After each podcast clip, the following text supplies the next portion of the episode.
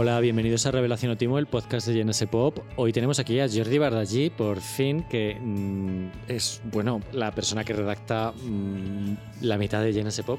Bienvenido, Jordi. Hola, muchas gracias. Por fin te hemos podido traer desde Barcelona. Gracias por venir. A vosotros por invitarme.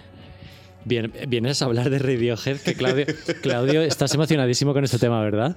Oye, no, estoy asustado porque, hijo, eh, no todo el mundo puede controlar de todos los grupos. Yo, Radiohead, pues sé que existen, ¿no?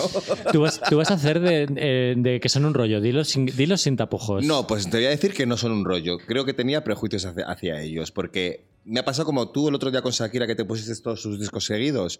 Pues yo he hecho eso esta mañana. No te creo. Te lo juro. O sea, algunos se pasaba un poquito por encima porque eran muchos discos. Pero no entiendo por qué no me he metido antes con ellos, la verdad. Ay, mira la- ahora la fan. No, la fan no, pero hay dos o tres discos que me gustan mucho y canciones que incluso conocía y no sabía que eran de ellos, y no lo de Creep. Pero bueno, que dejo que hable Jordi, que hemos, le hemos mencionado muchas veces en el podcast y por fin puedes venir aquí a defenderte o a, a lo que sea. Además que la única vez que mi, mi voz ha salido en el podcast fue la primera vez. Creo que, que fue el primer, primer podcast que, El primer capítulo. que mandé un breve, breve audio. Pues nada, cuéntanos para Sí. empezar. A ver, estamos aquí, estamos aquí reunidos porque este mes se cumplen 30 años de la edición de Pablo Honey, que es el primer disco de Radiohead, aunque vamos a hablar un poco en general de su carrera. Em, ¿Cómo descubriste a Radiohead, por ejemplo? Estoy bastante seguro de que llegué a ver el videoclip de No Surprises en MTV hace millones de años, cuando aún era niño. Y obviamente no sabía qué era, ni quién era, ni qué estaba pasando. Solo veía una cabeza sumergida en una pecera. Yo creo que la imagen de los, los videoclips de Radiohead son muy potentes y, y los de aquella época, sobre todo, cuando, cuando hicieron vídeos. Y yo creo que casi todos recordamos una imagen así muy, muy bestial ¿no? de, de los vídeos de aquella época de Radiohead. Mm. Sí, y después creo que en la etapa Las TFM, que fue cuando yo empecé a descubrir un montón de música, eh, debí llegar a alguna canción de Radiohead tipo alguna que no era de OK Computer, yo creo que era más tirando a Kid A o, o Amnesia que esa época. Y a mí en ese momento ya me interesaba mucho la electrónica, porque estaba muy metido en Björk. Tom York es muy fan de Björk, lo repite constantemente. Y, Llegaron a cantar juntos, a ver si luego se nos va a olvidar a decirlo, que lo mismo se nos olvida. Hicieron eh, I've Seen It All para la una banda canción nominada al Oscar. que Preciosa. debió ganar. Debió Sí. ganar, sí. Ya lo comentamos en el podcast de Bjork. Y mm, el tipo de electrónica que hacían Radiohead en esa época, en Kit Kit A y Amnesiac sobre todo, a mí me llamaba mucho la atención, me parecía muy, muy, muy interesante. Claro, en aquella época Tom York decía mucho que era fan de Warp, el sello este de electrónica que luego ha sacado más ha sacado más cosas que no solamente eran electrónica, pero sobre todo es conocido por hablar por sacar cosas de electrónica underground y de vanguardia y tú tienes ese perfil, ¿no? Un poquito, un poquito. Aparte de que eres muy fan de Britney, Claro, yo tengo las dos facetas. Pero Britney también es muy electrónica, cariño. pero no es pero, pero no es de vanguardia la electrónica de Britney o sí, no sé. me encanta que ha tardado Britney en salir cinco minutos. Es tan antigua que es moderna. Eh, vamos a recordar que existe una foto de Britney con un CD de In Rainbows, sosteniéndolo en la mano. Ay, ¿no era Pablo Honey? Mira, es que hay, hay dos fotos de Britney con CDs de Radiohead. Bueno, debería haber más, una por cada disco por lo menos. tiempo al tiempo. Eh, a ver, luego vamos a hablar de la etapa Warp, o bueno, por llevarlo de alguna manera, la, etapa electrónica y tal. Vamos a optar por el orden cronológico, porque si no nos vamos a volver locas y vamos a volver locas a nuestra audiencia. Eh, Radiohead debutan en 1993, y bueno, se forman antes y tal, pero el primer disco sale en febrero de 1993. Se cumplen 30 años este mes. Ellos no tienen un apego especial por Pablo Honey porque obviame- obviamente luego han derivado hacia terrenos más eh, experimentales e interesantes musicalmente. Pero ¿qué opináis de Pablo Honey a día de hoy? Es para la gente que esté ultra perdida el disco que contiene Creep, que sigue siendo su mayor éxito por suerte o por desgracia para ellos. Eh, pero bueno, eh, tiene otras muchas cosas. ¿Qué opináis de Pablo Honey y de Creep? A ver, yo debo decir que como me he escuchado toda la discografía ahora de golpe, pensaba que Radiohead era todo lo que- sonaba siempre a como sonaba este disco. No te creo. Te lo juro. O sea, para mí Radiohead era un grupo guitarrero. Ya descubrí que luego venía la electrónica, que es lo que más me Ay, gustaba. por favor. Pongas esa cara. Oye, hijo, habrá mucha gente que como yo que no los conozca o que no se ha metido nunca a ellos. Entonces, cuando tú preguntabas si es su mejor disco o no es su mejor disco, no tengo la perspectiva histórica para hacerlo, pero evidentemente no puede serlo porque si no, no seguiríamos hablando de ellos a día de hoy, 30. O sea, sería muy triste que fuera su mejor disco con su primer single, que fue el que más lo petó, y que ya después todo fuera una mierda. Pues no, creo que vinieron cosas mucho mejores después. A ver, yo creo que Creep eh, tiene más de mil millones de reproducciones en Spotify por algo. Yo creo que es un clásico completamente atemporal, como se suele decir. Eh, es una canción que refleja un espíritu adolescente. Estamos hablando de el post-grunge. Eh, es una época 1993 en la que el Britpop está emergiendo en, Reino Unido, eh, están empezando a ocupar muchas portadas Sued, Oasis, Blur, por supuesto, y Radiohead están como, siendo de Oxford, están al margen de esa escena. Ellos están mucho más cerca de la música americana. Les gusta mucho Rem, Em, las guitarras que usan tienden bastante, pues eso, al grunge, al rock americano, y, por esa parte están como fuera de esa escena y empiezan a crecer en Estados Unidos y paradójicamente, o no, o con todo el sentido del mundo, es un grupo que empieza a sonar mucho en las, en las radios universitarias americanas y a tener éxito en concreto con esta canción. Además, MTV los empieza a mimar bastante ya en el 93-94. Em, a mí me parece un pedazo de temazo que refleja un poco ese espíritu post-grunge, ¿no? De el nihilismo, el no saber qué hacer con tu vida, el ser un loser, un perdedor.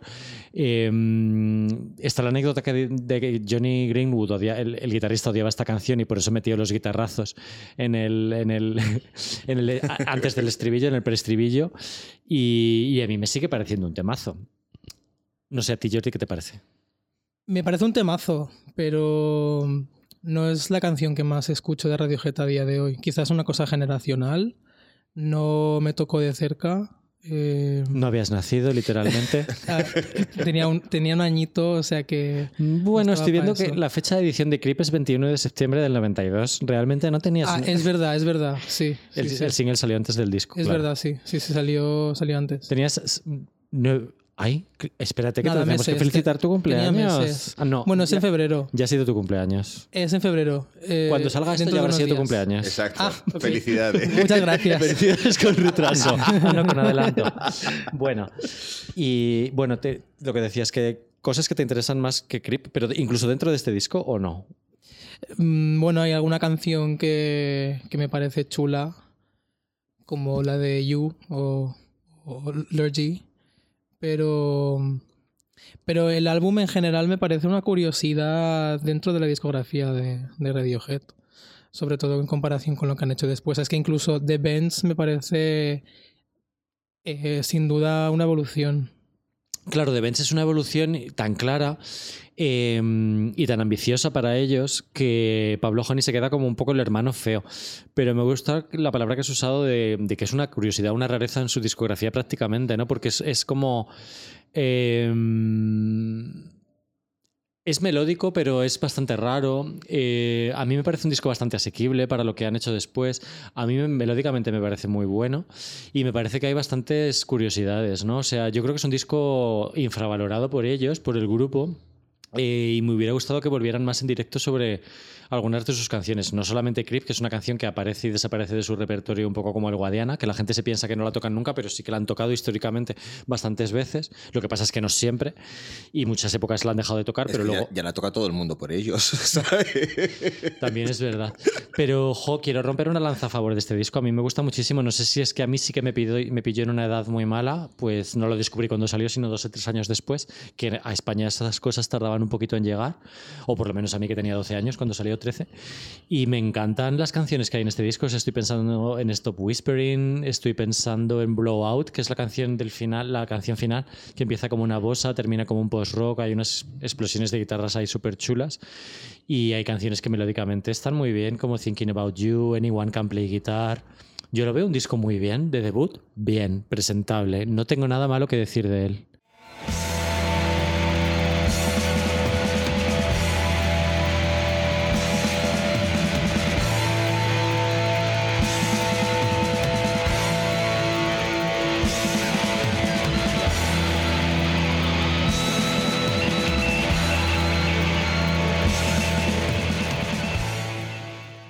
A mí yo cuando, cuando me lo he puesto, eh, la que más me ha gustado, aparte de Creep, es Stop Whispering también, por lo que decías, que sonaban mucho a Ren. Y escuchándolo me he preguntado, me he preguntado por qué la gente estaba tan cabreada y deprimida a principios de los 90. Es que es- Bueno, pero hay razones, hay razones históricos, históricas Claro. y sociales. Claro, pero sí que, sí que creo que es un problema que Creep estuviera en este primer disco y que igual es lo que, lo que, lo que ha hecho mucha gente no meterse más en el, en el universo Radiohead porque se pensaba todo el mundo que son siempre como en esta canción. Y es lo que tú decías, que, es, que precisamente su mayor hit sea la rareza, es una cosa muy curiosa dentro de la discografía de este, de este grupo. Sí, precisamente cuando decías antes que Radiohead es un. Por mucho que no sea un grupo que hayas escuchado que, que no te aburre, es que es eso. O sea, Radiohead es un grupo fascinante, tienen una carrera fascinante, desde el principio hasta el final. Y no te aburren. Y, y eso es algo que ellos han conseguido. sin Yo- duda. Yo creo que, es- a ver, entiendo que digáis que es una rareza creep en realidad, pero en, en cuanto a espíritu, es, es perfectamente el, el- el espíritu de Radiohead, que es un- una letra pues de crisis existencial, de una persona alienada, con problemas para socializar, de lo raro, de lo que significa creep. Y yo creo que eso, va, eso permanece en la imaginería de Radiohead, pero vamos, a saco. O sea, en letras, en espíritu, en la manera de dar entrevistas, en videoclips, en referencias culturales. O sea, realmente a mí me parece que han seguido retratando eso. Eh, Sí, lo que pasa es que igual se ha perdido el significado un poco con el paso del tiempo, con a lo que significa, por lo que hablábamos antes de que la versión a todo el mundo y por eso ellos no las tocan. O sea, mismamente yo el otro día estaba viendo The Good Morning, que es una serie bastante nueva, y salía una persona cantando una versión de Creep, y estamos hablando de 2022. Eh, recuerdo la versión que hizo Virginia en Operación Triunfo con el momento Risto, que seguramente fue un momento en el que también mucha gente descubrió lo que era Radiohead, gente muy joven. Eh, es una pena que esta canción se haya prostituido tanto que haya perdido el significado. Y entonces yo no tenía la sensación de que, de que fuera un grupo tan cabreado por, por esta canción o tan nihilista como escuchando el disco entero. Yo cuando digo que, que es una curiosidad me refiero al disco, no tanto a, a la canción. Porque de hecho creo que la canción lo que hace es comerse el disco y prácticamente comerse a Radiohead. Que, es un poco como lo que le pasa a Kurt Cobain con, con Smells Like Teen Spirit, que además son dos autores de rock muy anticomerciales, eh, ¿no? Como con esa actitud más, más rockera, más de autor, ¿no? Como que la comercialidad no les interesa. Luego eso se, va- se ve más adelante con Radiohead y creo que Creep, por eso Tom York la, la ha solido odiar tanto. La comparación con Kurt Cobain es interesantísima porque los dos tienen una inquietud por no presentar una masculinidad tóxica. Eh, Kurt Cobain es un pionero en ese sentido. Eh, es muy andrógino, se preocupa mucho por, por el feminismo, por escuchar las voces feministas de su generación, el movimiento Riot Girl. Está muy encima de todo eso. Y Tom York, precisamente, cuando habla de Creep a posteriori, se refiere mm, a la, a la, a la lucha con su, con su hombre interior y con los, y con los eh, parámetros estéticos asociados a la masculinidad y le parece una manera de canalizarla, ¿no? Las guitarras de esta canción y lo que expresa.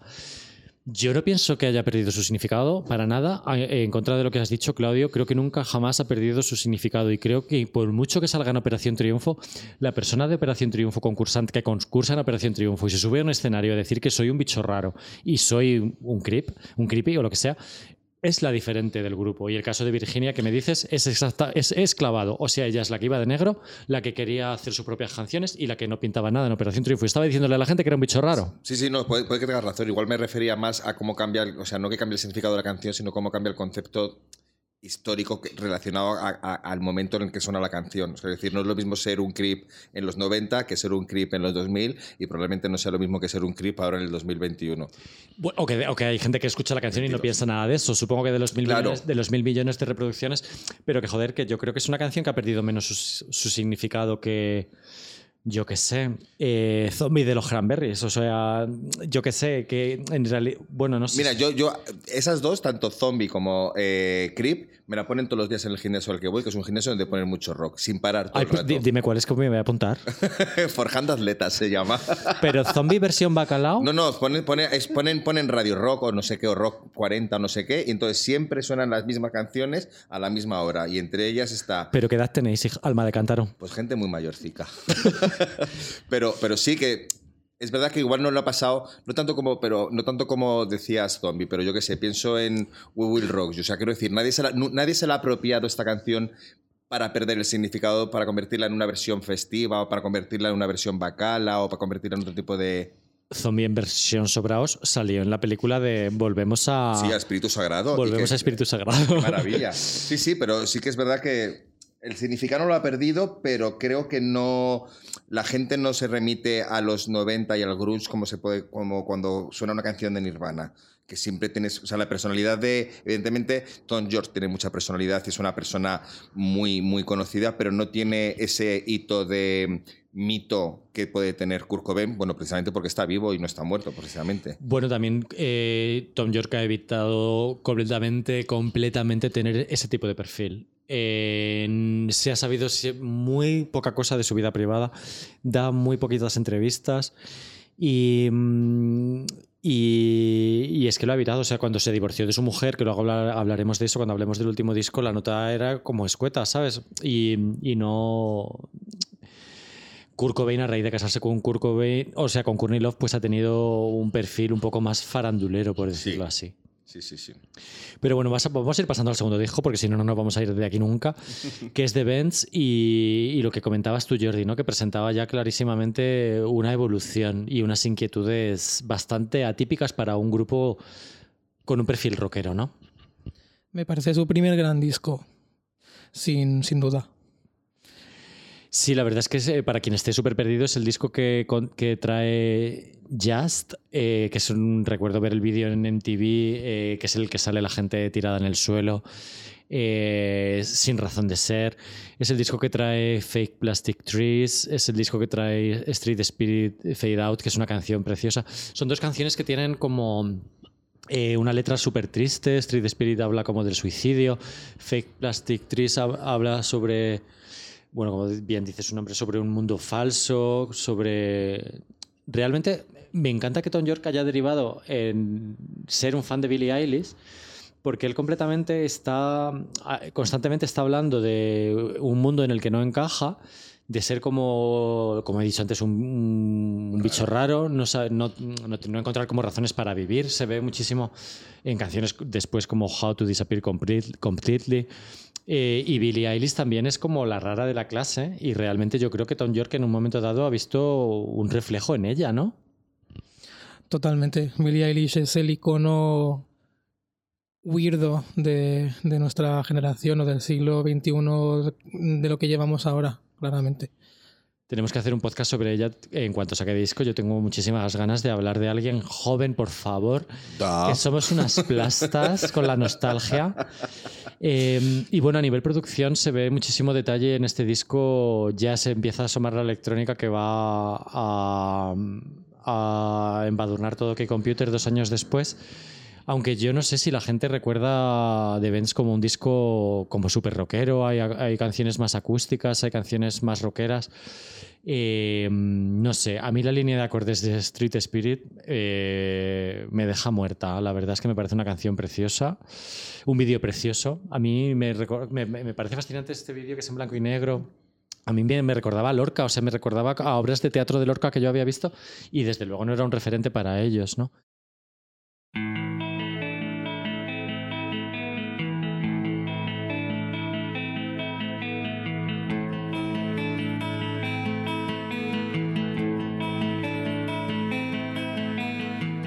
Me encanta de este, de este disco, o sea, has hablado de Fake Plastic Trees, que la tengo aquí apuntada, que por letra diría que es un poco como la versión oscura de Barbie Girl. O sea, habla también del rollo este del plástico y de, y de no ser real.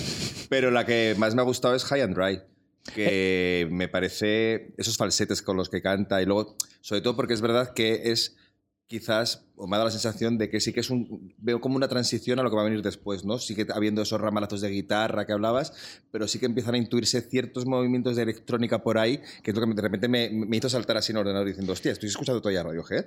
Se ve mucho en Planet Telex, eso que dices en el inicio del disco con Planet Telex de Events y High and Dry. Supongo que te encantará saber que eso es una canción que aborrecen, la consideran no textualmente no mala, sino muy mala. Qué ojo tengo. No a un concierto suyo porque si no cantan creepy, no cantan esto. ¿Para qué voy a molestarme? A ver, yo creo que a la larga les ha, les ha avergonzado un poco la rima de high con dry, don't leave me high, don't leave me dry. En realidad es una expresión en inglés que. Pero si los pechos vos decían home and dry y no pasaba nada era una canción también bien bonita. Ya, pero esto, ellos son como de altísima cultura. Mira que los Pet Boys son de alta cultura, pero Radiohead son más de alta cultura Totalmente.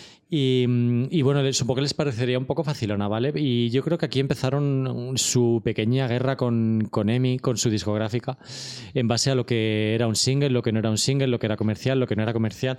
Y ver la lista de singles de este disco, es el orden es particularmente raro, ¿no? O sea, se me hace rarísimo que Just fuera el cuarto single. En mi cabeza era el primero. Eh, Street Spirit el quinto, para mí es el segundo. Fake Plastic Trees es el tercero, para mí es el cuarto. O sea, aquí hay un, hay un desfase de información en mi cabeza. Hay que decir que es la época de NTV. En NTV estas cosas salían en rotación de manera completamente random. Y, es como yo absorbí esta, es, esto, ¿no? Y, y, bueno, supongo que muchísima gente que nos está escuchando lo descubriría Radiohead en Radio 3.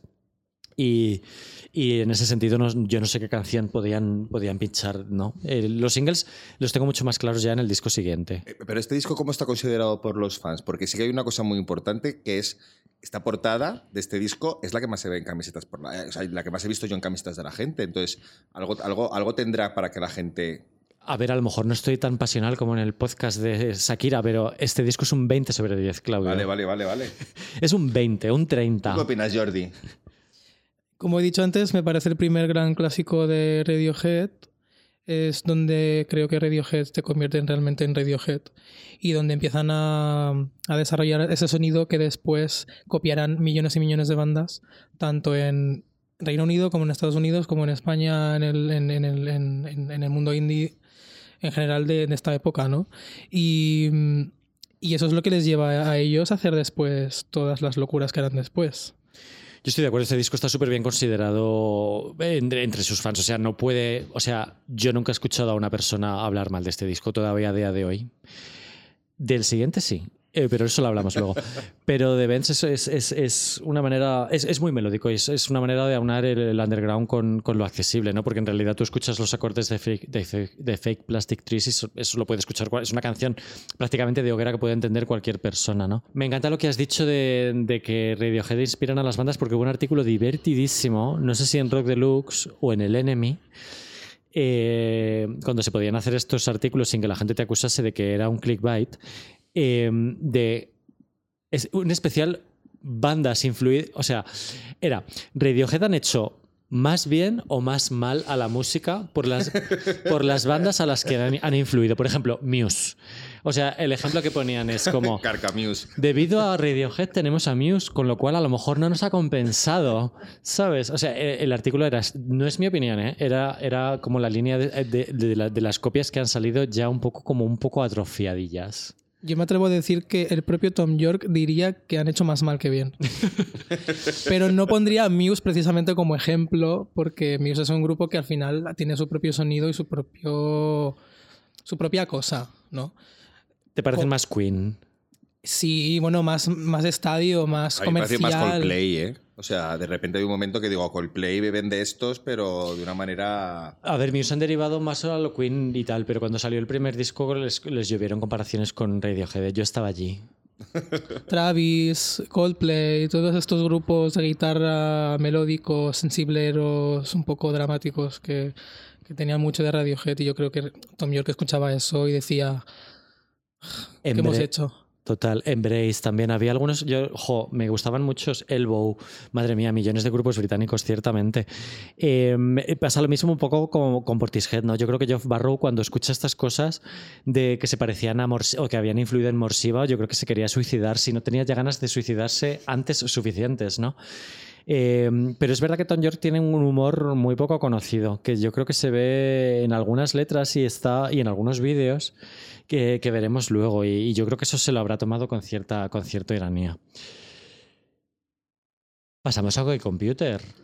¿Qué remedio? ¿O qué ¿Cómo que- momento? ¿Cómo que qué remedio, maricón payasa? Eh, OK Computer es un disco que yo no me canso de contar esto. Sale en, en mayo de 1997 y seis meses después estaba copando listas de lo mejor de la historia. Nada menos. Es muy heavy. Eh, es un disco súper rupturista, es, es uno de los discos que aúna rock y electrónica en los años, de los años 90 que mejor ha envejecido, porque hay otros discos que aunaron rock y electrónica que no han envejecido eh, tan bien. Eh, es un disco que se presenta con un single totalmente loco que es de seis minutos que es Paranoid Android, como todo el mundo sabe. Es uno de sus grandes clásicos. Y es el disco que trae la primera canción que tú escuchaste, Jordi, que fue No Surprises. Y trae Karma Police eh, en cuanto a singles, otro single del que luego hablaremos. Eh, y trae un montón de canciones absolutamente históricas. Eh, no he mencionado, que no se me olvide, a Jonathan Glazer, que es la persona que dirige varios vídeos suyos eh, de aquella época, entre, entre otros este que he dicho de Karma Police y entre, otro, eh, entre otros el de Street Spirit que he mencionado antes. Un hombre que será muy, muy importante en su carrera. ¿Qué os parece, OK Computer? ¿Revelación o timo? A ver, hijo, es que o sea, ya vienes predispuesto. O sea, que computer es mm, mm, cultura popular. Todo el mundo sabe que existe, aunque no lo hayas escuchado, como era mi caso. A mí me ha encantado. Eh, estaba Karma Police, que ni siquiera sabía que esa Espera, canción... espera, espera, espera, espera. Estamos escuchando la, la- la- la opinión de una persona que ha escuchado hoy OK Computer por primera vez. Sí, Paren la- bueno, y pero soy la representación de toda esa gente que nos está escuchando que a lo mejor escucha OK Computer después de este podcast por primera vez. y, y- y yo tengo que representarles también a ellos. Eh, yo solo digo dos datos. Karma la había escuchado un mogollón de veces y no la identificaba con Radiohead y me flipaba. Y luego eh, me ha sorprendido que antes de sacar este disco eh, estuvieron de teloneros de, de Alanis Morissette girando. O sea, que es una cosa como muy loca. No entiendo qué hacía esta persona, estas personas. Girando Alanis ya venía de vender no sé cuántos millones de discos, ¿no? Pues 30. O- uno- unos poquitos, claro. 30 millones, 20, Me, 30. me estás mirando con una cara, Sebas, hijo, no me odies. No puedo ser perfecto siempre. He traído a Jordi. Claro, es que cómo es la historia, ¿no? Porque, porque ahora Alanis nos parece un artista un poco de su tiempo, ¿no? No es tanto... No, no tiene el aura que tiene Radiohead ahora mismo. Pero claro, en ese momento Radiohead estaban teloneando a Alanis. Es que Alanis era la máxima vendedora. Yo creo que estas cosas tan chulas ya no se, ya no se hacen como antes. No, yo creo que ahora mismo se le caen un poco los anillos a la gente para telonear a según quién, ¿no? Pero esto era muy habitual en los 90. Recuerdo que de. O sea, estas giras de Radiohead con Rem, sin saber muy bien quién era el telonero, de Cure con Rem, de Cure con Radiohead, Rem con The Verve. Eh, Metallica con, con San Roses, Ma- madre mía, espérate. ¿Pero qué estás haciendo? que me vengo arriba. De había cosas muy locas de, de giras conjuntas y de, y de teloneos que no sabías muy bien quién teloneaba a quién. Ahora mismo esto no se hace tanto. Ha habido una gira hace poco de Blondie con Garbage que se canceló por COVID. Bueno, pero esto era muy, muy habitual y a mí me parece súper bien. Y yo creo que Radiohead no hay que olvidar que es un grupo británico eh, y para los grupos británicos es muy, muy, muy, muy, muy difícil abrirse camino en Estados Unidos. Lo consiguen muy, muy pocos, muy, muchísimos, muchísimos menos de los que creemos. Eh, lo consiguieron Oasis, muy a duras penas. No lo consiguieron Blur, no lo consiguieron Suez. Y, y la lista es, es apabullante. Lo lógico es que te la a Alanis, claro. Sí, no, pero yo me preguntaba cómo se lo tomarían los fans raritos de, de Radiohead el que fueran teloneros de Alanis. O sea, ¿habría gente que es fan de Radiohead a verles como teloneros y luego a verse Alanis? Es que es una cosa como... No sé si sus fans se solapaban un poco, ¿no? Porque Alanis también tenía un punto muy, bueno, rebelde, ¿no? Sí, Alanis empezó con ese target. Eh, realmente, ahora mismo, como vendió tantísimo, nos parece que es como la banda sonora del, guarda- del guardaespaldas. Pero ya empezó con Yo Ahora No, era una canción feminista en la que se burlaba del tipo. Y era un perfil bastante underground, por mucho que, que fichara o que tuviera ese éxito masivo, ¿no? Ya, siento haber introducido el factor del Alanis Morissette. Hablemos de OK Computer. No me lo esperaba. Mira que me esperaba cualquier mamarrachería por tu parte. Porque en la fiesta de presentación de OK Computer circula por ahí una lista de invitados de la presentación de ese disco y, es, o sea, es lo más grande esa, esa lista. Pero no se sabe muy bien si es fake. Pero ilústrame, aunque sea fake. No, no, no, no, no, no, por- no, porque no voy a decir ese nombre en este podcast. Eh, a ver, es una obra maestra esto de proporciones bíblicas. A mí eh, me costó encontrar una canción. Yo escuchaba este disco cuando salió, todas las noches en mi casa me ponía unas velas ahí y súper místico todo, la verdad. Me da un poco de vergüenza contar esto, pero me ponía este disco todo, todo el rato, todos los días, todo, todo, todo, todo, todo, todo. Y decía, venga, ¿cuál es la canción mala que hay aquí? Electioneering a lo mejor, o Climbing Up the Walls. Pero es que luego te das cuenta de que, de que le dan un mogollón de, de empaque al, al disco, ¿no?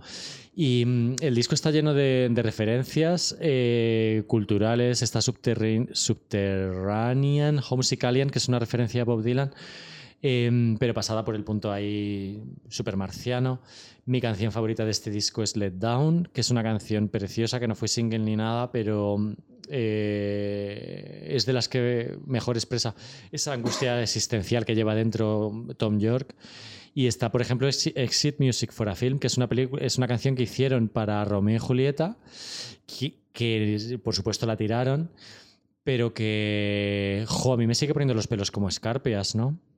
¿Y qué inicio es Airbag? También, vaya temazo.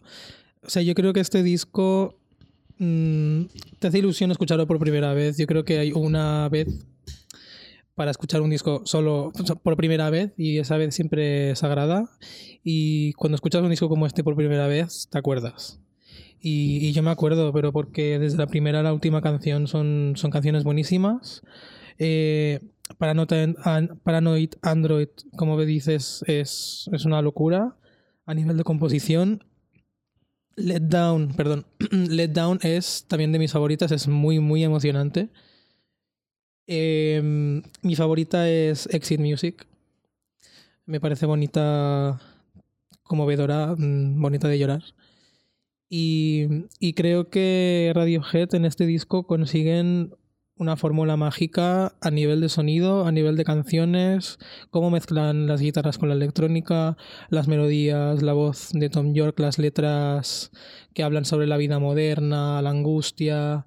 Creo que consiguen reflejar su tiempo y a la vez trascender su tiempo. Y por eso, o sea, creo que OK Computer es el disco que consigue que Radiohead con- continúe vigente a día de hoy.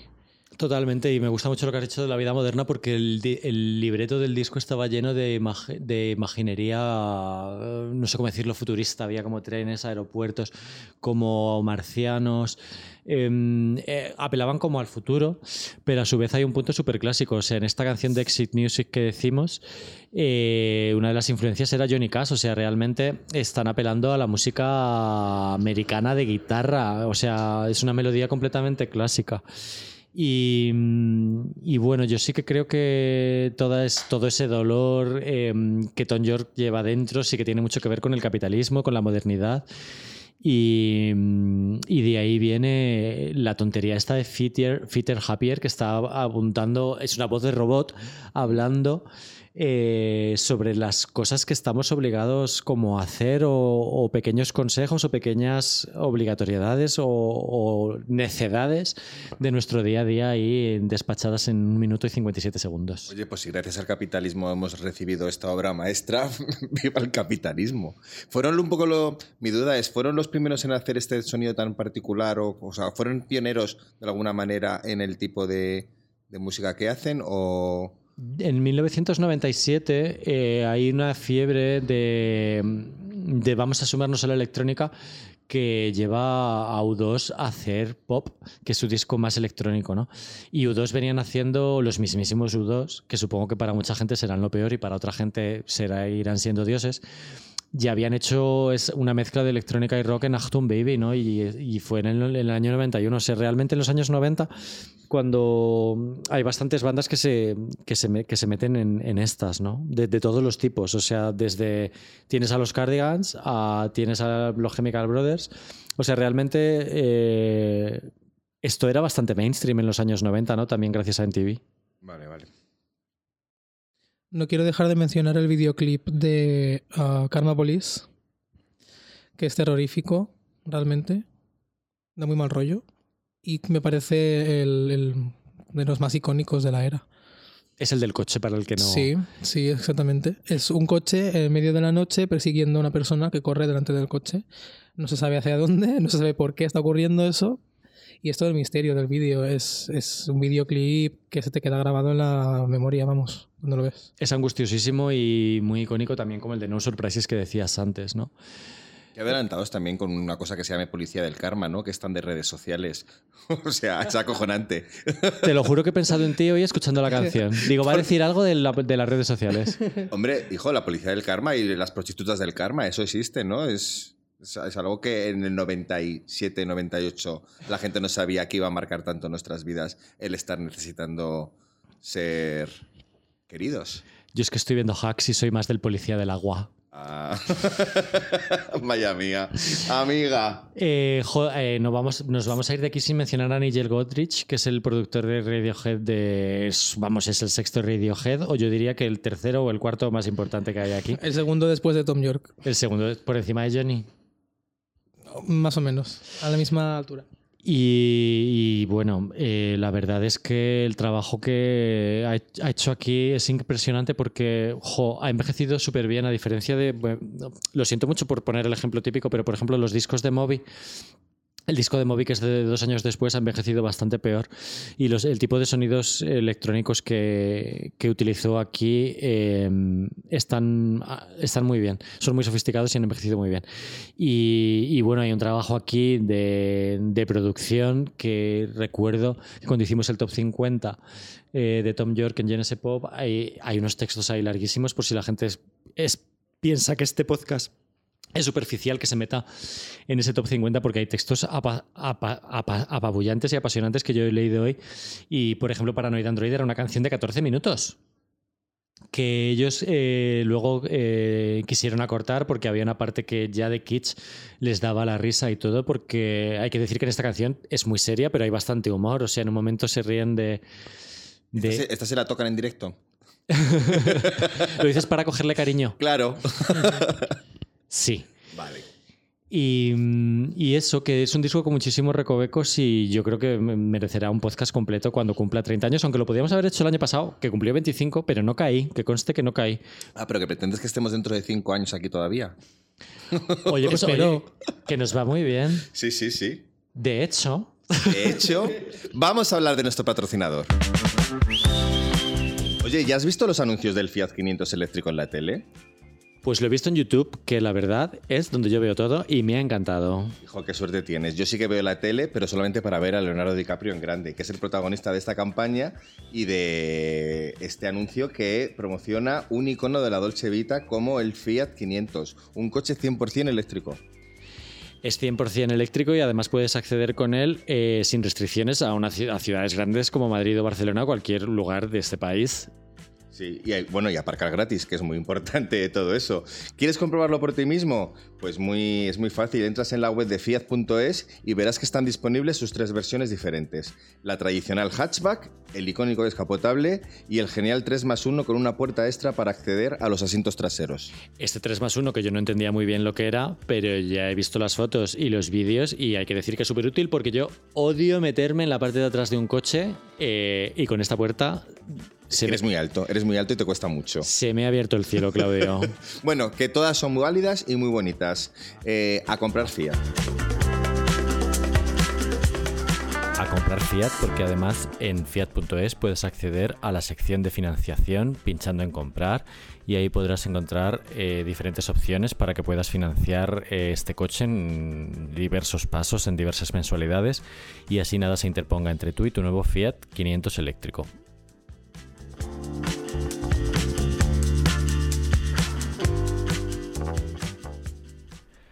Antes mencionábamos que no todo el mundo es fan de Radiohead y de hecho algunos recordaréis que en Genesis Pop llegó, llegó a haber una pequeña sección que se llamaba No eres tú, soy yo, en la que un redactor se rebelaba contra la opinión imperante, en este caso, pues que OK Computer es una obra maestra. Y Mirella se ofreció voluntaria o la convencí yo más o menos de que, mm, de que hablara en contra de OK Computer. En Genesis Pop hay una columna en contra de OK Computer. Yo recuerdo que esta columna fue recibida como fatal y no la pudimos volver a hacer porque la gente interpretaba que era la opinión del medio y yo esto lo llevaba como muy mal. Pero la verdad es que estaba leyendo los comentarios y había bastante gente que, coincidía con Mirella. Eh, o sea, tengo un recuerdo completamente distorsionado, marcado por la negatividad de... Me quedé con lo malo, pero la verdad es que os invito a todos a leer artículo y comentarios. aunque nadie mejor que Mirella para explicarnos de qué fue esto o de qué va su, aversión a, a OK Computer. No sois vosotros, soy yo. Eh, escribí un artículo hace unos años coincidiendo con el 20 aniversario de la publicación de OK Computer explicando por qué era un disco que no soy capaz de que me, guste y de hecho en general Radiohead es una banda que no logro conectar con ella. Supongo que al final todo es una cuestión de gustos. Eh, soy una persona que dijéramos que ha vivido su adolescencia y su primera juventud coincidiendo con la década de los 90, pero como 90 Kid, como se diga esto, eh, dejó bastante que desear, básicamente porque algunos de sus géneros señeros no lo soporto, empezando por el grunge, que no lo aguanto y, sigo sin aguantarlo mucho, y continuando por el Britpop, de demasiado señoro y mucho señoro. La cuestión es que una cosa que siempre me ha ocurrido es que no soporto mucho estos cantantes y estos artistas así tan atormentados tan faltas de humor, tan, tan, tan, tan tristes, o sea que notas que te ahogas, etcétera. Sí, ya podríamos hablar luego que existen Joy Division y existen The Cure, pero estos juegan en otra liga, o sea que no, vamos, no, por ahí no voy a andar. La cuestión es que ya Radiohead eran bastante conocidos cuando sacaron OK Computer. Tenían Creep, habían sacado también, eh, eh, bueno, habían sacado el de Benz, y sacaron OK Computer, que fue considerado casi unánimemente, quiero recordarlo a todo el mundo, excepto la Rotelux, claro, unánimemente fue considerado una obra maestra. Yo es que le cogí mucha manía desde el principio y es por un motivo, es por el videoclip de Paranoid Android que lo pasaban siempre que podían en el Sputnik, que es el programa de música de los 90 que había en el canal 33, que era el segundo canal de TV3. Y me generaba tal, tal, tal, tal, tal, nivel de, de, de, agobio y tal nivel de, ah, de desesperación esa canción y ese vídeo, no se acababan nunca. No, es que no os podéis ni imaginar la manía que le llegué a coger. Claro, a partir de aquí esto se extendió un poco al resto del, del, disco. Sí que es verdad que hay canciones que me gustan mucho, como No Surprises y Karma Police. Pero todas las veces que he intentado ponerme el disco, incluso todas esas canciones que decís que son, son tan, tan bonitas y tan... Todas esas canciones tan, tan sentidas y que yo entiendo que hay mucha gente que le llegan a lo más hondo de la patata, empezando por Airbag, eh, continuando por Exit Music for a Film, eh, Let Down, etc. El resto no consigo, que no consigo conectar. Es más, es como que no todo me hundo, me hundo en el fango y no es una sensación, en este caso, placentera. Eh, la de revolcarme en el fango. en este caso, en el fango emocional de, Tom York. Nada, he, lo he intentado muchas veces, lo he intentado con el con Kitei, eh, lo he intentado con Amnesia, que también están considerados muy grandes discos.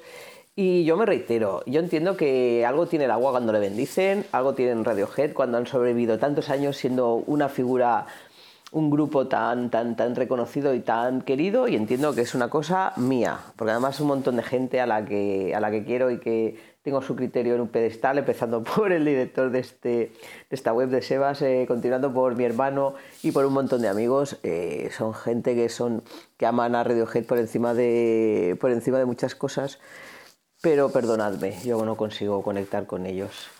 Eh, quizás algún día se haga la luz, algún día me pondré el OK Computer y algo hará clic en mi cabeza.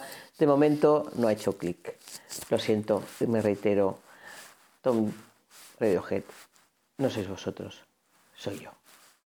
Yo no sé si pensáis que OK Computer ha podido pesar muchísimo en, en la carrera de Radiohead, en su trayectoria.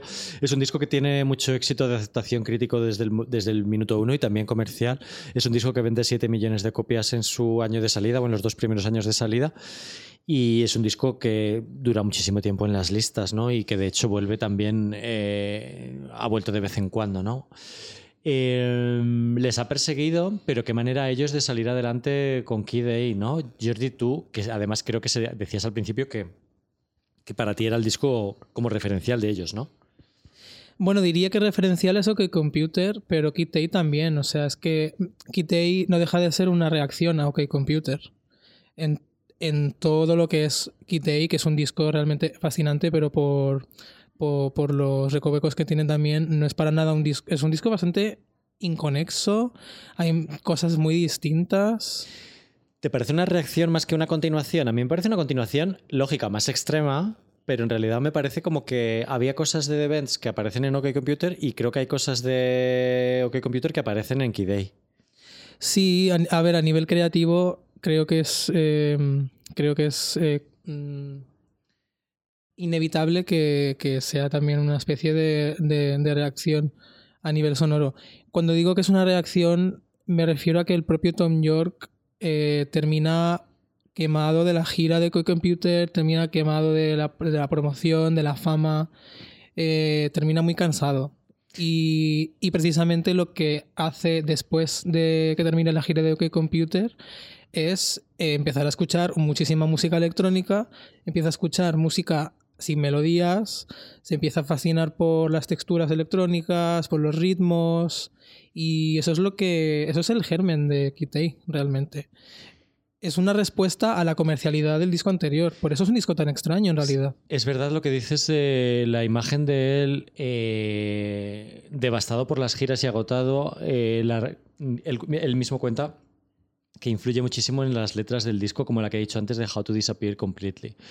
Y es verdad que parte del desasosiego que transmite este disco viene de ahí. Otra es el, el- otra vez el capitalismo y el, y el infierno de mundo en el que vivimos, ¿no? que da lugar a Idiotech, que es como mi canción favorita de, este disco. Yo sí que estoy de acuerdo un poco con Jordi en que no le veo para nada. O sea, escuchándolos seguidos, no, no, no he notado que fuera una continuación, ni que hayan sido prostitutas del karma queriendo repetir la fórmula del éxito que hayan tenido antes. Para mí sí que hay un cambio brutal de sonido, sin llegar a ser un cambio brutal, o sea, sin llegar a serlo de manera factible, es un cambio brutal en cuanto a lo que se venía escuchando en el disco anterior. O sea, Yo creo que todos tenemos razón. A ver, o sea, hay, hay partes que, mm, que son más radicales. O sea, Idiotech es una canción que a lo mejor no pegaba mucho en el disco anterior. Pero, por ejemplo, tampoco termina de ser un disco de electrónica experimental. O sea, Optimistic está ahí. Y aunque ellos, sí que es verdad lo que dice Jordi, que es una reacción y quieren reaccionar, y de hecho no sacan singles de este disco, pero en un momento dado, el sello, un poco de, de Strangis, decide mandar Optimistic a, las radios americanas, a las radios universitarias. Eh, aunque se negaran a hacer vídeos para MTV y tal, hay un pozo de este disco que, que evita que sea esa obra de arte experimental rarísima, ¿no? A ver, me parece importante mencionar una cosa y es que a Radiohead les cuesta muchísimo componer este disco. Tom York está muy quemado, tiene bloqueo de compositor, le cuesta horrores y además como está tan eh, obcecado con, con la música electrónica, lo único que hace es pasarle a sus, sus compañeros de grupo eh, maquetas muy extrañas donde ni siquiera hay baterías ni guitarras y los músicos no saben ni qué hacer. A ellos les cuesta muchísimo grabar este disco y, am, y hay un- llega un punto que incluso están a punto de separarse porque no consiguen dar con un, un disco que, que estén orgullosos, ¿no?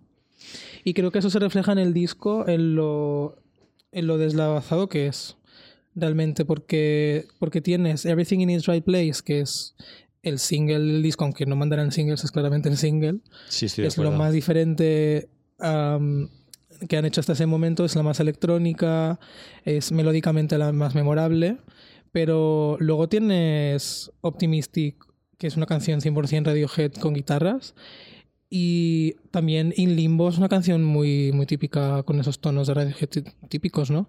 Y, pero por otro lado, eh, la canción titular, que es exactamente esta canción. Es una canción extrañísima, con voces eh, robotizadas, no hay melodía. Mm, es la canción que da título al, di- título al disco. Te esperarías que fuera mm, una cosa súper... No sé, yo cuando escucho esta canción me, me, me pregunto, ¿qué es esto? Ya, para bien, ¿no? Para bien, porque. Para, para bien, aunque no lo parezca, para bien, porque. Porque me, me da la sensación de que realmente aquí Radiohead están haciendo lo que les da la gana y, y están experimentando muchísimo. O sea, Tom York en este momento está harto de las melodías. Dice que le parecen cringe. No quiere cantar melodías, ya no quiere. Y The National Anthem es free jazz, puro y duro. Es, hay una cosa. eh, Sí, totalmente. Además, es que de Idiotech precisamente dicen que viene de un 50 minutos de improvisación. Hay un, hay un trabajo en Radiohead eh, apasionante al que asistir. Está todo documentadísimo en la red y cualquier fan eh, puede pasar horas mirando deta- detalles. ¿no? Idiotech salió de, de una improvisación que tenían de 50 minutos en la que luego metieron samples de Paul Lansky del 73 y de, y de Arthur Krieger del 76, ¿no? De, de Short Piece. Eh, y, yo qué sé, eh, de alguna manera se nota todo ese trabajo, ¿no? O sea, aunque haya una pieza de free jazz o lo que sea, no es como nos vamos a poner aquí y vamos a grabar tres minutos de música, no. O sea, realmente hay probablemente horas y horas y horas y horas de grabaciones de las que ellos luego extraen. Uno se acuerda de una parte que les gustaba y a partir de ahí hacen una canción. A mí me parece un disco complicado. Me parece fascinante y es mi disco favorito de Radiohead probablemente, pero el aura de obra maestra me parece más complicado que, que OK Computer, la verdad. Por, por esa cosa inconexa que tiene. Porque es, es un disco que para mí refleja que es un grupo que está a punto de romperse, que tiene mil desacuerdos y fijaos que es que me parece un- el trabajo de un grupo que no sabe muy bien qué hacer en este momento. Pero mm, yo no lo vi tan deslavazado. O sea, entiendo lo del deslavazado y es que de hecho lo es. Pero quizá por ser del año 2000 y, es- y representar una época, o sea, cuando íbamos a llegar al año 2000, en los años 90 parec- literalmente parecía que se iba a acabar el mundo, que iba a pasar algo. Y yo creo que este disco lo transmite, o sea, lo recoge muy bien, o sea, como recoge esa inquietud de qué va a pasar, hacia dónde vamos, ¿no? Y, y por eso es tan guay que tenga su parte de free jazz, su parte de electrónica, su parte de qué va a pasar con la humanidad, porque en aquel momento se decía que, mm, que Kid A hablaba de la clonación y, y de cosas rarísimas, ¿no? Y, mm, y yo creo que capta muy bien ese, la incertidumbre de, de un momento muy determinado. Todo esto sin saber que el año siguiente iba a haber un, un 11S y todo esto, Ya. ¿sabes? Pero como que ya había un aroma a fin del mundo con el que, del que ellos yo creo que supieron sacar un partido artístico. Pero habláis mucho de la banda como desvalizada. O sea, ¿cómo es la dinámica de la banda? Es decir, Tom York es el- claramente el líder, pero no sé si es el que decide todo o si el resto de, de gente que está en la banda, como Johnny Greenwood o los demás, están, tienen, algo, tienen algo que aportar. O sea, ¿sabes? Que hay, hay bandas en las que de repente todos los, se, se conoce que todos los miembros forman parte de la banda y otras que son como el líder y el resto le siguen a, a rebufo. Las canciones de Radiohead están firmadas, están firmadas por Radiohead. Son ese tipo de grupo. Vale. Eh, sí, hay canciones que están documentadas que están empezadas por Johnny, por Johnny Greenwood, y hay canciones que son más de Tom York y, y tal, pero la labor, por ejemplo, de, de Philip Selway, ¿se llama? Selway, sí. O sea, que creo que es el batería, pues es un poco más indeterminada, ¿no? Yo creo que simplemente han tenido esta conciencia de grupo que no tenían Oasis, eh, de ser siempre los mismos miembros y, ser ellos y el grupo y ya está, ¿sabes? Aunque normalmente cuando tú empiezas a penetrar en las en las curiosidades de la creación de cada canción, pues ves más o menos si procede de una improvisación de Johnny Greenwood, como puede ser Idiotech, que acabo de decir, o es una canción del repertorio de Tom York que a lo mejor de hecho ha pasado por su, por su carrera en solitario, incluso como veremos después. Em, después de Kid A viene Amnesia, que son dos discos eh, gemelos, realmente, que ellos querían sacar juntos y por fin han cumplido su sueño recientemente de unirlos en una edición conjunta. Em, Jo, Jordi, tú decías antes que Kid es tu disco favorito. Para mí fue un poco decepcionante. O sea, acabo de defenderlo en su contexto y tal, pero para mí fue un poco decepcionante respec- respecto a OK Computer. Lo escuché ya un poquito menos. Había dos o tres canciones que, que no me gustaban tanto y para mí el otro era como súper perfecto y tal. Y ya Amnesiac para mí ya sí que fue la primera decepción. Eh, no sé qué te parece a ti, ¿cómo lo recuerdas? Me parece muy claramente la segunda parte de Kid pero inferior. Aunque Tom York es el, es él mismo quien decide que son dos discos separados porque porque le parece él es él es muy él es muy perfeccionista con las secuencias de los discos y en este momento piensa que, que ambos discos no funcionan juntos porque por- y no porque porque a lo mejor A no tampoco tiene las mejores canciones en conjunto quiero decir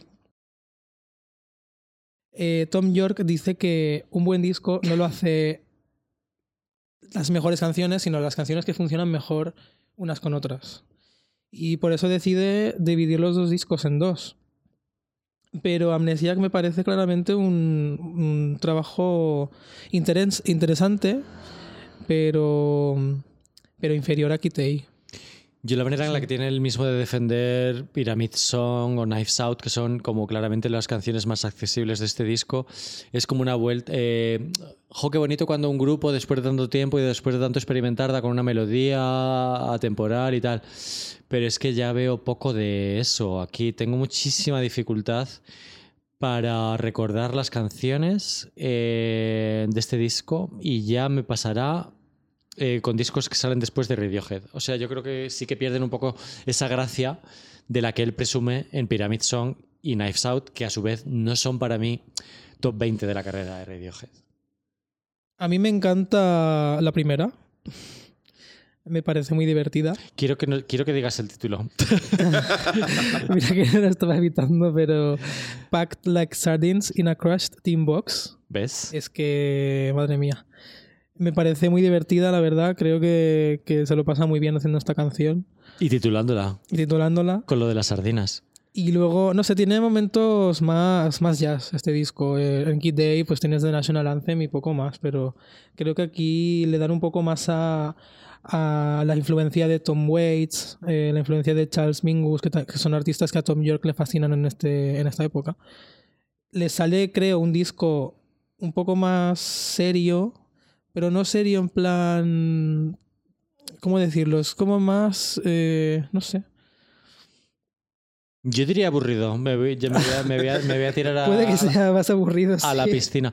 Está guay que sean sus referentes, siempre son súper cultos. Hemos eh, pasado muy por encima, hemos dicho Remy, Nirvana, pero eh, ellos les influye mogollón Miles Davis. eh, tienen- luego sacaron una canción que se llama Faust Arp en referencia a Faust. Les encanta Magazine.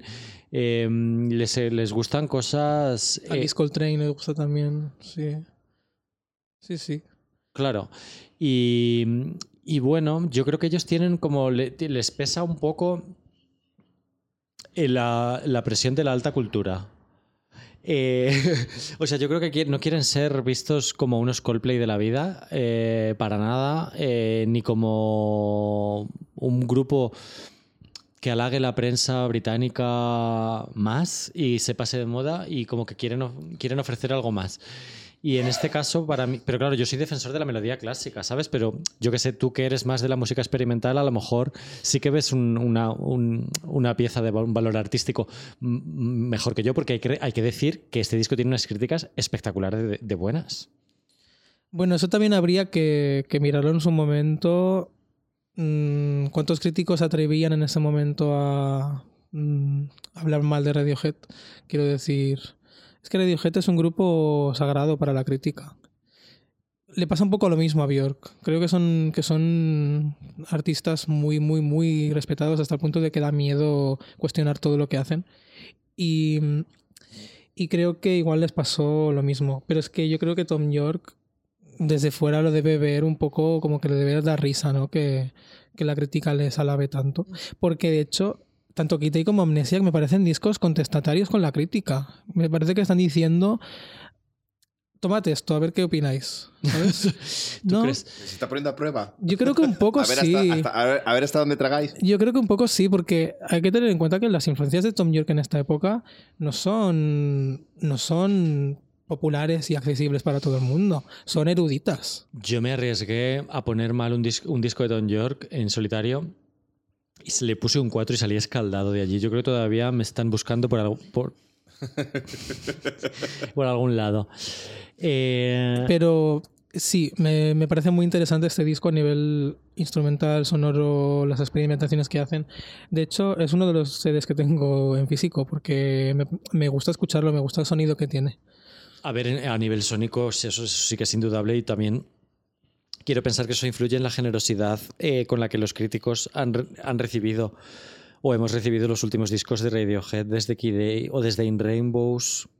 Dos o tres de los discos más flojos de Radiohead. Mm, Para mí son flojos de verdad, a nivel flojo, a nivel compositivo, creativo, canciones que recordar o producciones que recordar o que influir en el futuro. Creo que tienen algunos muy pocas. Los últimos Me refiero sobre todo a Hail to the Thief, a The King y a The King of Limbos. Y aparte del trabajo de Tom York en solitario.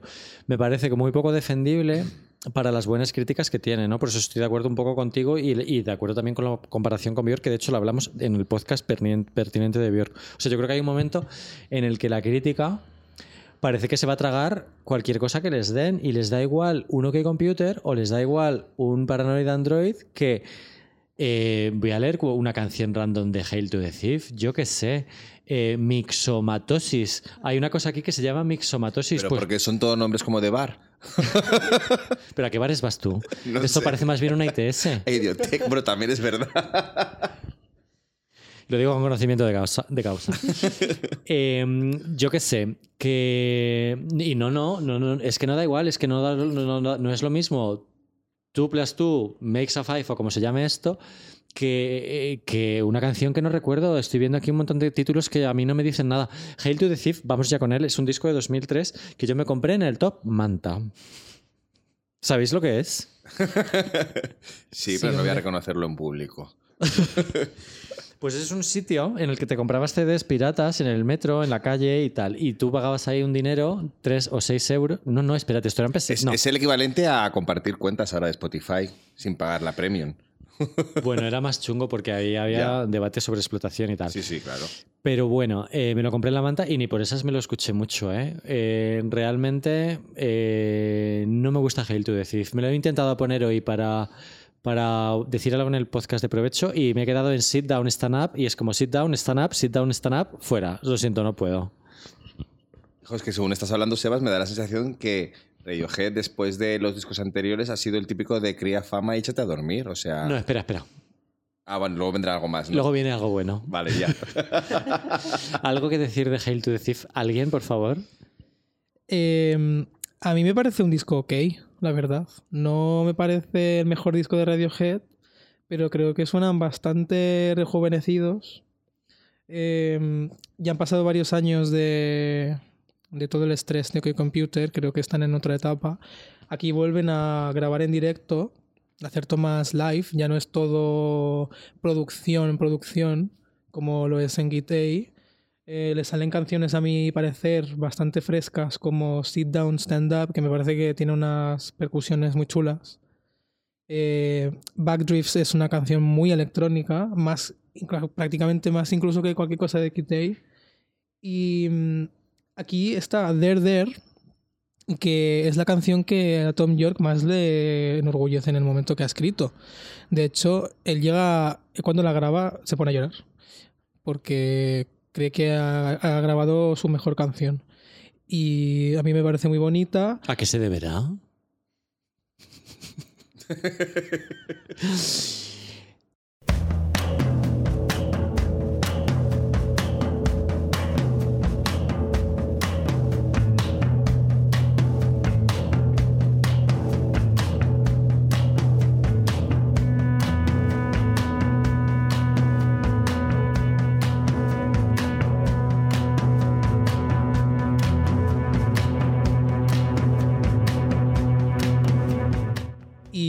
Está The Gloaming, que creo que es mi favorita, la verdad. Es la que más me ha llamado la atención siempre.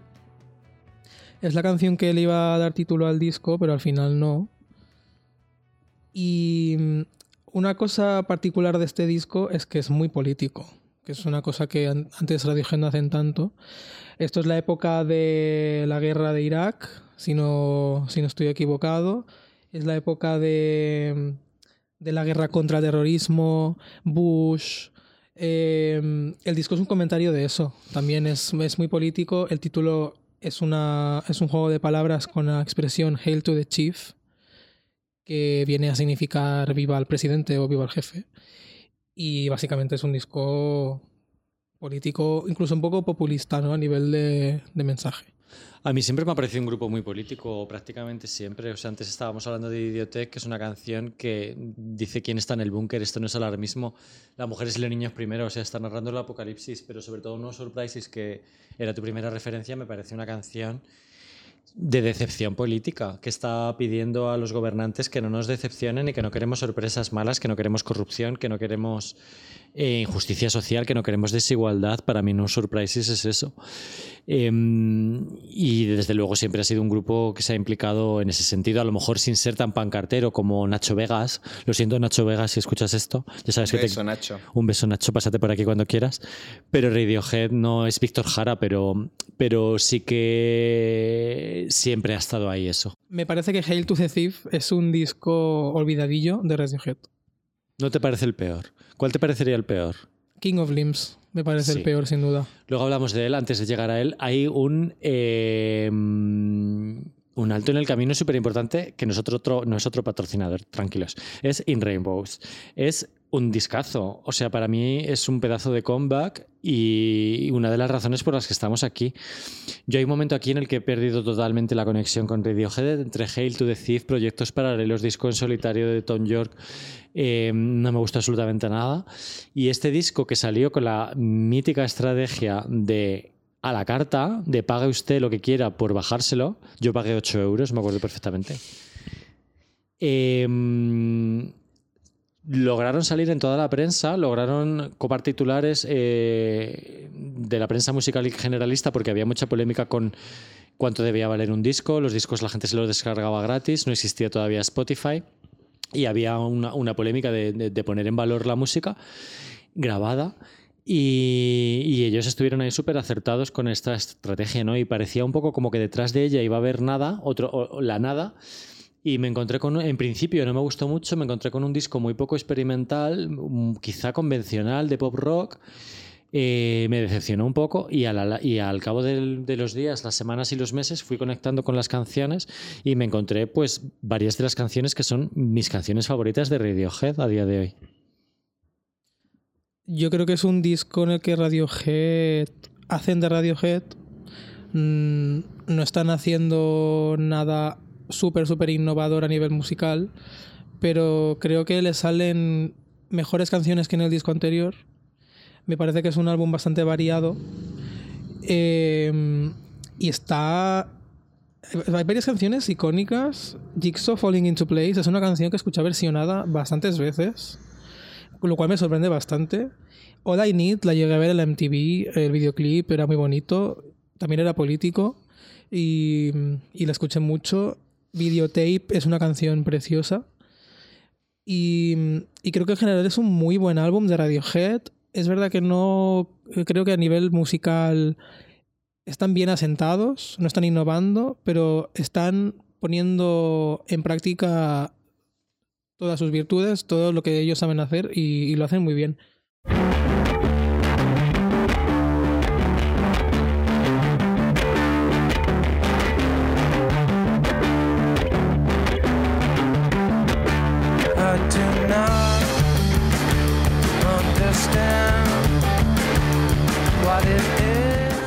Y, pero para mí lo más importante de este disco es eh, la, la estrategia de, de lanzamiento.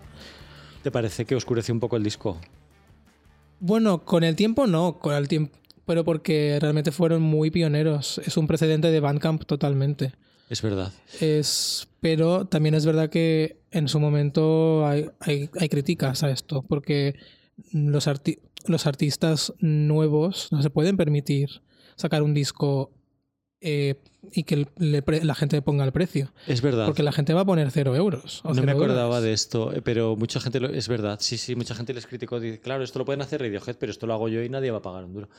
Eh, a mí me encantan las canciones, la verdad. Eh, me parece que se están choteando de la industria totalmente porque ellos tuvieron un montón de tiras y aflojas para irse, para poder irse de EMI, para poder irse de una multinacional. En este disco ya eh, lo sacan en XL, en, una, en un sello más independiente.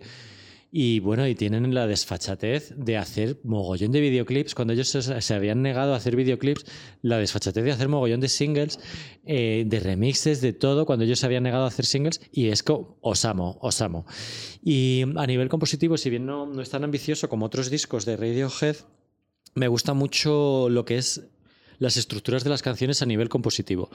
Hay un par de cambios de acordes en Body Snatchers y en Jigsaw Falling into Place, como en el minuto 2 de cada canción, que lleva la canción a otro sitio y, me parece que, que eh, pues que hace, hace una canción, una producción preciosa, que la eleva a otro nivel eh, y de manera asequible comprensible por, el público. Y bueno, Faustart me encanta, las canciones que has dicho lentas me encantan, Videotape, All I Need, Nude, me parece preciosa. En realidad es que son 10 canciones, es un disco conciso, corto, lleno de temazos, mi 10. Yo no le pondría un 10, pero le pondría un 9. Me parece un muy buen disco. Me parece un clásico de Radiohead, la verdad. sí. Tengo que decir que se me rompió este CD en una maleta cuando me lo llevé a Berlín y todavía lo tengo ahí, roto hecho girones. Eh, después de esto, eh, me despido del podcast y cedo la palabra a Jordi porque no vuelvo, a- no vuelvo a encontrar eh, en Radiohead un disco que me apasione. Es verdad que The King of Limbs me gusta mucho menos que A Moon Shape Pool. ¿Lo he dicho bien? Eh, pero no veo yo estos ocho, estos ocho y medios, estos siete y picos que la prensa les regala, en mi opinión, ¿no? Sobre, sobre todo de King of Limbs, of Limbs. Yo no sé si alguno de los dos tenéis algo que decir sobre este disco, aparte de que Lotus Flower fue un viral con Tom York bailando. ¿En serio? ¿No te acuerdas, No. Claudio? No, nada. ¿No? No. Bailando entre flores, así. ¿No? ¿Qué va, qué va, qué va? No, no, no, no, no. Es que, o sea, si tú estabas desconectado con, con- de ellos en esta época, pues imagínate yo que ni siquiera los conocía en su época álgida. Fue un meme. Fue un meme antes de. Bueno, antes de los memes no, porque ya estamos en 2011, 2010, 2011, pero Protomeme. sí. Eh, ¿Qué decir de este disco? A mí me parece un disco de descartes, básicamente. Me parece muy flojo. De lo poco que salvo al reescuchar el disco para el podcast, Give Up the Ghost, The Ghost lo- una canción medianamente normal. Eh, jo, nos van a odiar los fans de Radiohead que hayan llegado aquí, pero A mí me gustaba Feral. Me parecía muy interesante. Feral es una que es de las es, bueno, es como electrónica como sí, todo el disco eh, empieza, sí, sí, sí. empieza como bien, pero luego como que no va a ningún lado, ¿no? Bueno, a mí me parece, me parece que tiene una atmósfera guay y creo que es corta, si no recuerdo Sí, sí, mal. sí, es- creo que lo que hace minutos. lo hace bien y lo hace conciso y, y me gusta. Y, mm, y Lotus Flower, pues sí, Give Up the Ghost me parece canción de Radiohead otra vez un poco en piloto automático.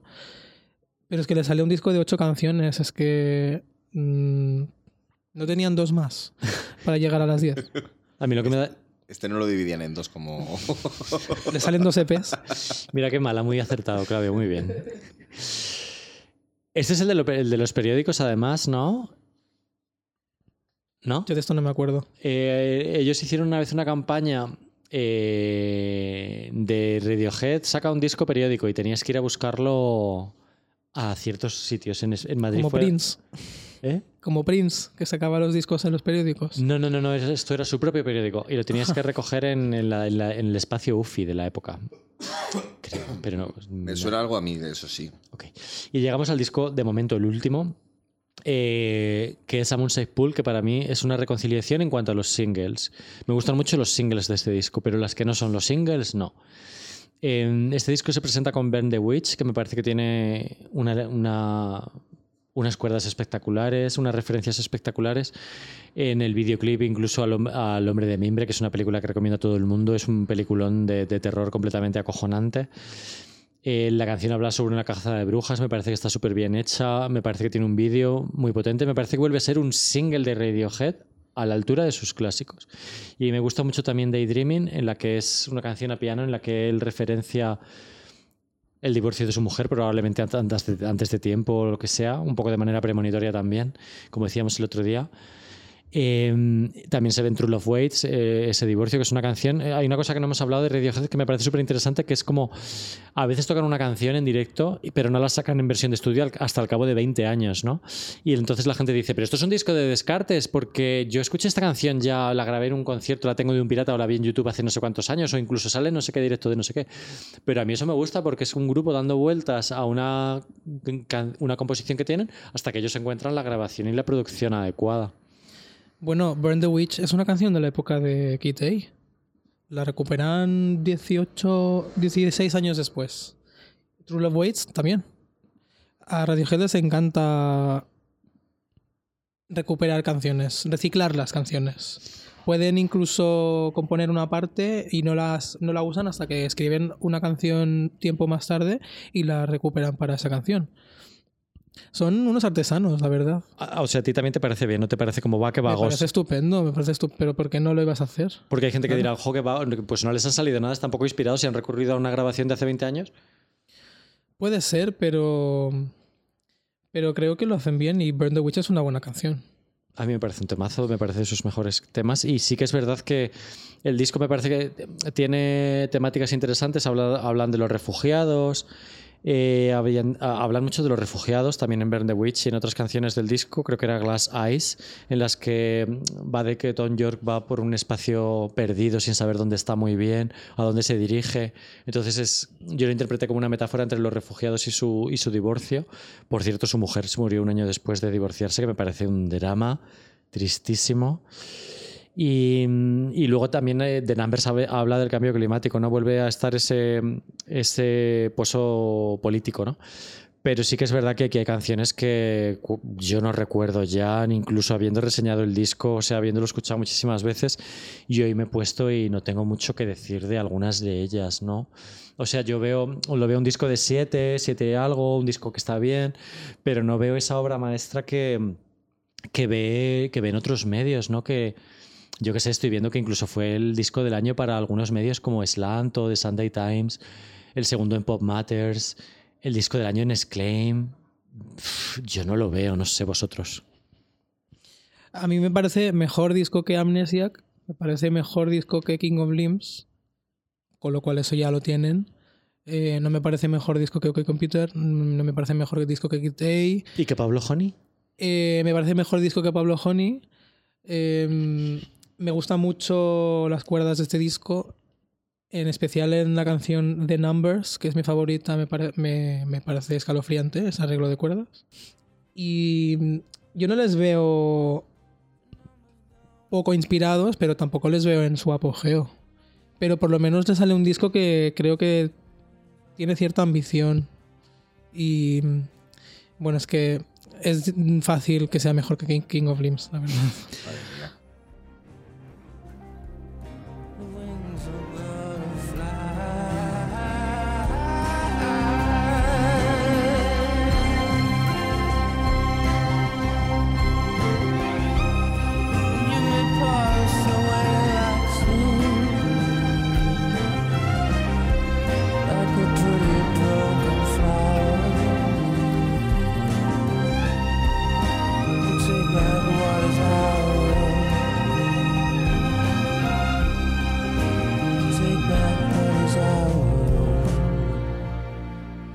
muy bien que, pongas en valor lo de los instrumentos, porque sí que es verdad que, aunque yo digo que los, críticos son, muy poco exigentes con cierto tipo de artistas, eh, y parece que les regalan ochos y los nueves, eh, sí que es verdad que a nivel producción y a nivel grabación, Radiohead nunca van a hacer una cosa de mal gusto. O sea, nunca lo han hecho. O sea, a nivel sonoro, a nivel producción musical, siempre va a ser una cosa súper sofisticada, súper bien hecha, súper súper top en ese sentido. Y eso es una parte fundamental, ¿no? Y que se ha descuidado incluso en superproducciones del tamaño Kanye West, ¿no? O sea, hay cosas en, en- Siempre pongo el mismo ejemplo, pero es que My Dark Twisted Ay, Dios mío, ¿cómo se llama el disco de Kanye West? My Dark Twisted Fantasy. No, me falta, My una, Beautiful, My Dark Beautiful. Twisted Fantasy. me falta una palabra, gracias. Hay cosas mal grabadas, hay cosas, hay, hay un pequeño saltito en un momento, eh, hay cosas que no suenan bien, que no están bien masterizadas y ese pastel nunca te lo vas a encontrar en un disco de Radiohead. Pero y esta falta, esta falta de inspiración que decís que, o supuesta falta de inspiración que tenían grabando este disco, ¿tiene algo que ver con que lleven ya siete años en sacar nuevo material? O sea, ¿se han separado? No, no. No. Me encanta que me hagas esta pregunta, porque eh, yo tenía la teoría de que este proyecto que han hecho, algunos de ellos, eh, los importantes, o sea, Tom, Johnny y el productor Nigel Godrich en The Smile, el grupo que, con el que sacaron disco el año pasado, yo pensé que era como una manera de quitar hierro a la presión que para ellos supone hacer un disco medianamente decente, ¿no? Después de tantos años. Pero una vez escucho, cuando salió la canción, el primer single de The Smile, que era una canción punky, digo, va, van a hacer un disco de punk divertido, van a hacer una cosa así como muy poco ambiciosa, espontánea, fresca, divertida, ligera. Y luego en realidad cuando sacaron el disco y fui a verlos al Primavera Sound, eh, por supuesto tocaron de puta madre y se oyó de puta madre porque además era un sitio pequeño, que relativamente pequeño en el anfiteatrillo este que hay, que a ellos les sienta mal el estadio grande porque no les gusta tocar con volumen alto, pero bueno, me estoy extendiendo. Que cuando hicieron el disco de Smile, en realidad no entendí muy bien por qué hicieron ese disco, porque en realidad es un montón de palos que han tocado Radiohead, electrónica, rock, mm, crowd, no sé qué, un poco de todo, un batiburrillo que me hace preguntar, ¿y por qué esto no ha sido un disco de Radiohead? Yo creo que a Tom York le apetece hacer cosas diferentes y, y rodearse de personas diferentes y personas nuevas. Y bueno, es lo que es, es, es la gracia ¿no? de tener un proyecto paralelo, no siempre, no siempre estar con, con el grupo madre, porque tomas otro tipo de decisiones, eh, bueno, grabas otro tipo de cosas. Pero es que lo de The Smile es un insulto a las, las pocas personas de Radiohead que no están en el disco. O sea, es como voy a hacer un disco con Johnny Greenwood, me apetece hacer algo diferente, pero no muy, muy diferente, porque en realidad estoy con el mismo productor, el mismo guitarrista, y en realidad lo que no me apetece es estar ni con Phil ni con Ed, ni con Colin, ¿sabes? O sea, es como un poco... Aquí hay tomate, yo Pero creo. igual era Phil y Colin los que no quieren estar con ellos. No sé, Philip ha sacado ahora una cosa y me alegro de que la han tuiteado, o sea, la han posteado en el Instagram de Radiohead, porque para mí ve que le estaban haciendo un poco de vacío social y me da mucha pena, la verdad. No al Con, móvil. con la cara de buena persona que tiene Philip, no como otra gente. y no estás mirando a nadie, ¿verdad? A ver, yo creo que Radiohead es un grupo que lleva muchísimos años, 30 en concreto, y a Tom York le, le deben hacer, hacer otro, otro tipo de cosas. Luego las canciones suenan a él, porque melódicamente y la voz es que es puro Tom York. Pero por ejemplo, antes de The Smile están Atoms, Atoms for Peace, que es un grupo más electrónico que Tom York hace con otros músicos. Entre ellos Flea, creo. Sí, de Red Hot Chili Peppers, que es como que hace aquí. Sí, pero le salió un disco muy interesante que no suena a Radiohead realmente. ¿A ti es lo que más, de, fuera de lo que ha hecho, fuera de Radiohead, es lo que más te interesa? De lo que más me interesa, probablemente el, mi disco favorito extra de Radiohead es el de Atoms for Peace. Eh, y luego el, alguno de Tom York que tiene en solitario. Pero Atoms for Peace me parece un buen disco. El Amok se llama de 2013. Sí, lo llegué a ver en directo. Si esto fue Rasmatas, ¿no? Muy bien, sí, sí, sí. Muy chulo, es que es un buen disco. A ver, es, es, un, es un disco guay. Luego también hay que mencionar, y nos vamos a ir yendo, que Johnny Greenwood es un eh, compositor de bandas sonoras, pero no un compositor de bandas sonoras que pasaba por allí, sino uno de los compositores de bandas sonoras más importantes que hay ahora mismo. La verdad es que sí. Ha estado varias veces nominado al Oscar y ha trabajado, bueno, principalmente ha trabajado casi todo con Paul Thomas Anderson, que no sé si se conocieron, pero se conocerían de antes, me imagino, pero Paul Thomas Anderson fue el que les dirigió el videoclip de Daydreaming en 2016 y desde que le hizo la banda sonora de qué película fue, ahora te lo digo, de eh, Potos de Sangre en 2007, él ha estado haciendo casi todas las bandas sonoras de las películas de, de Paul Thomas Anderson, del Hilo Invisible, de The Master, eh, ha hecho también de eh, Vicio, no, el Hilo Invisible, ya lo he dicho, sí, bueno, o sea, casi todas las, casi, Licorice Pizza, que es la última que ha, metido, y debo decirte que a mí el trabajo de, mm, de Johnny como compositor me, me- fascina, porque es, mm, o sea, me imagino que tiene mucho que ver con lo que, como suena Radiohead, pero es que es muy melódico y es como un, un, un compositor bastante, mm, ¿cómo decirte? Eh, como eh, evocador, ¿no? Es verdad que, que, que Radiohead evoca mucho, pero es que sus bandas orquestales son como, o sea, son como muy orquestales y me recuerda mucho, por ejemplo, a Michael Nyman o a ese tipo de, de, de compositores de bandas sonoras que no son lo habitual, tipo John Williams o demás, sino que es... De hecho, bueno, hablado de Michael Nyman, también es el autor de la banda sonora del Poder del Perro, que quizás es la, la banda sonora menos, menos melódica y más psicológica que ha hecho de todas las que tiene. Es muy guay el trabajo que ha hecho este hombre en solitario como compositor de bandas sonoras, la verdad. Qué guay. Pues nada, creo que nos vamos a ir. Eh, muchas gracias, Jordi, por venir. Eh, estás invitado cuando quieras, eh, que nos están reclamando un podcast de Beach House. Pues ahí que estaré. Mm, Mi grupo favorito. ¿Cuándo vuelves a Madrid? Mm, Cuando, cuando sea. No tengo plan, pero vamos, que, que yo encantado de volver. Muchas gracias por venir y, y nada, Claudio, ¿qué tal te lo has pasado? Bien, bien, bien. Si has dicho que me- me- estos, estos sí me gustaban, no los conocía, pero me han gustado. Y ya está, parezco una señora mayor hablando, ¿verdad? Me han gustado. Pues estaban muy bien los muchachos. Hombre, ya, Para eso te, para eso te tenemos aquí, cariño. ya. Vale. Bueno, pues muchas gracias. Un beso. Adiós. Hasta luego.